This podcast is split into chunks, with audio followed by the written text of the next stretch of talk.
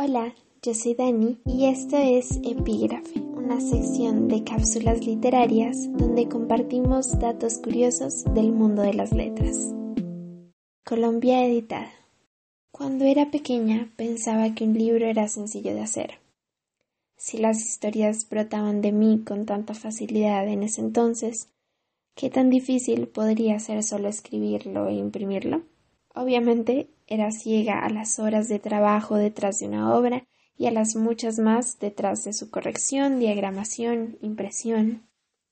Cuando estaba ya en bachillerato reconocí por primera vez el trabajo del editor y se me metió en la cabeza que era el diablo.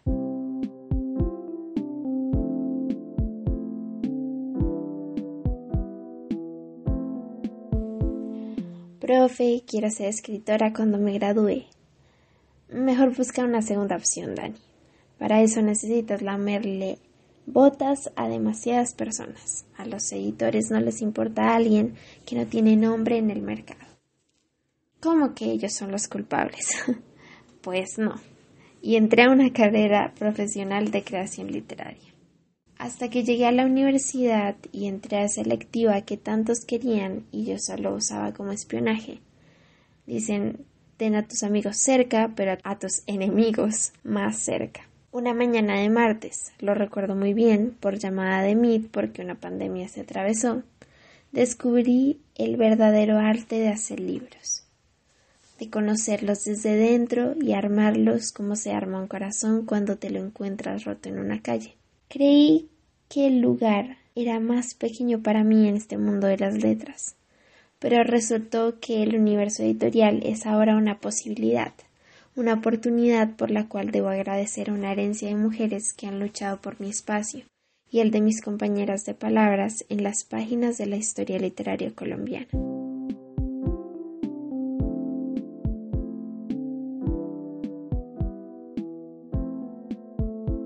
Mi maestro de la clase de procesos editoriales de la universidad me recomendó el libro Ellas editan, de Margarita Valencia y Paula Andrea Marín.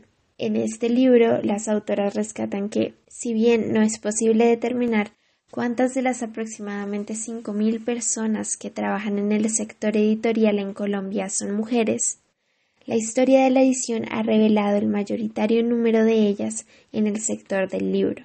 En el epígrafe de hoy, conmemorando el Día de la Mujer, queremos dedicar una mirada a cinco editoras de libros que se destacan en el mundo de la página colombiana. Esta lista sigue el artículo de Santiago Díaz Benavides, Las mujeres mandan, de agosto de 2022. La primera editora es Noelia Fajardo. Ella es literata con énfasis en edición de la Universidad de los Andes.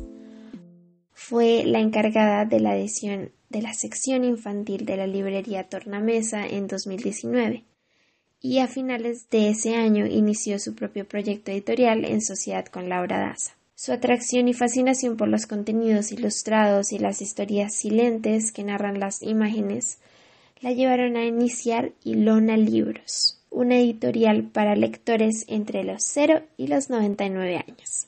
Con muy poco tiempo encima, su propuesta gráfica y la calidad de sus contenidos les han permitido abrirse paso entre las estanterías y ganar lectores a nivel nacional. Sus trabajos la ubican como una de las editoras de lengua de literatura infantil más prometedoras del país. La segunda editora es Carolina Venegas Klein. Actualmente es la editora de la línea infantil y juvenil de la filial colombiana del Grupo Planeta. Llegó en 2019 luego de su paso por la revista Bacánica y tras un amplio recorrido como periodista que le fue reconocido en 2016 con un premio Simón Bolívar. Bajo su cargo, la línea gráfica y de contenido de Planeta Colombia ha tomado una fuerza especial. Su agudeza e interés por los contenidos que abordan la ha hecho una de las editoras con mejor ojo para la literatura infantil en nuestro país. Y si de gestión editorial hablamos y de la gran habilidad para crear autores desde cero, Díaz Benavides dice que probablemente ella sea una de las editoras que mejor sabe hacerlo en estos días. La tercera editora es Alexandra Pareja. Es licenciada en Sociología por la Universidad de, de Antioquia. Trabajó durante más de 10 años como profesora de inglés Se ha desempeñado como correctora independiente y ha realizado traducciones de textos académicos para universidades colombianas y editoriales estadounidenses. Desde 2016 es la cabeza detrás de la editorial Angosta Editores, que dirige junto al escritor Héctor Faciolince. Es su buen ojo para los contenidos literarios y de no ficción lo que le ha permitido gestar un catálogo que nada tiene que envidiarle a los grandes sellos. La cuarta editora es Salomé Cohen Monroy. Ella es un prodigio de la edición en Colombia.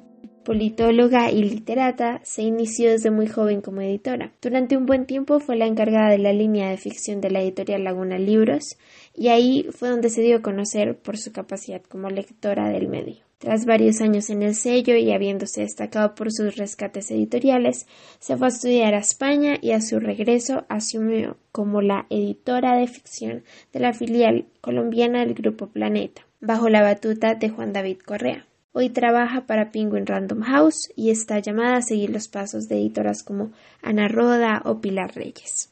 En una entrevista con Roseo Celi para la revista Canéfora, mencionó que para ella el ser editor tiene que ver con un entusiasmo y un amor por la literatura y por los libros que tiene que haber, una sensibilidad por lo que uno lee, pero también por lo que quiere leer la gente.